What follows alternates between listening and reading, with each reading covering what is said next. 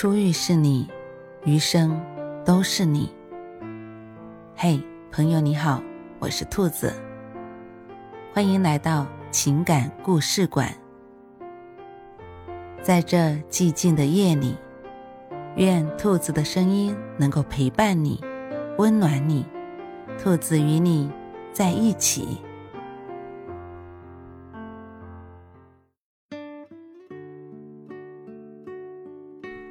违章停爱第五篇。好几天没有看见桑榆了，去他家敲门也无人回应。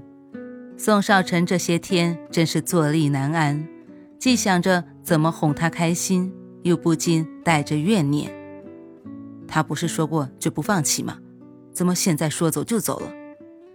今天明明不该他执勤，但为了不错过桑榆。宋少臣魂不守舍地转了一圈，又转到了自己执勤的地方，故作不经意地环顾四周，看一看有没有熟悉的人或车。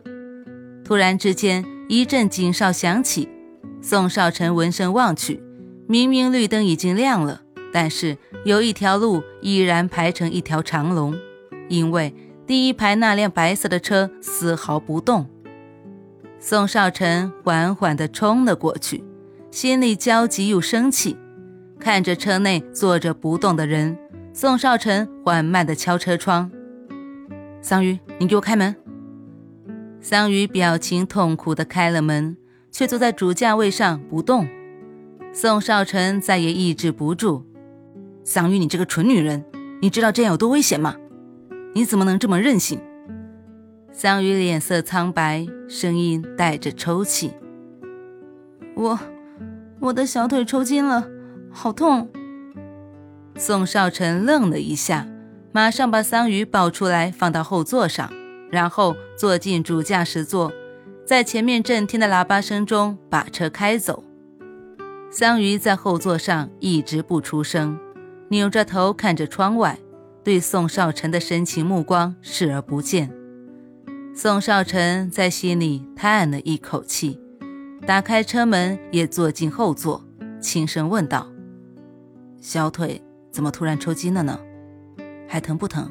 我帮你揉揉。”说完就要去看他的小腿，桑榆手一挥，拒绝了他，眼泪却哗哗的掉了下来。不是说再也不理我了吗？干嘛还在这里装大好人？桑榆气自己的不争气。保持了好几天不见他，今天实在忍不住了，故意开车走这条路，是想借机偷偷的看他一眼。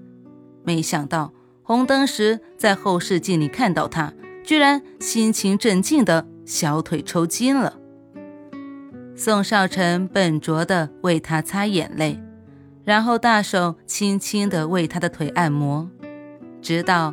桑榆收回放松的喘息声，他的手才停了下来。他两眼灼灼地看着桑榆：“我来是想拷贝一份那晚的照片。”他这么一说，桑榆哭得更凶了，委屈的眼泪憋了好几天，终于都哭了出来。哭了好久，才哽咽着说：“不就是分个手吗？宋少臣，你至于吗？”你长那么丑，和我放一个相框里，简直拉低我的审美标准，我才不稀罕。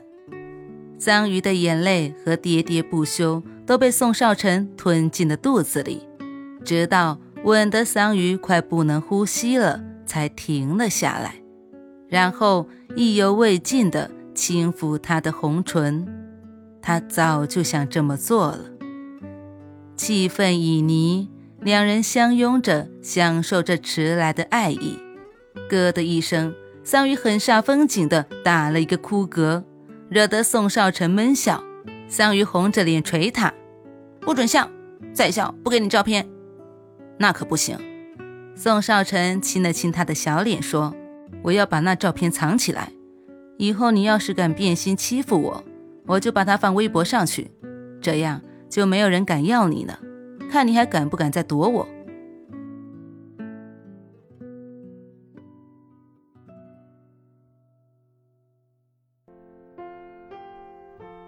晚安，正在听故事的你。如果你喜欢兔子的声音，或者喜欢这个情感故事，别忘了多点赞、多评论、多打赏哦。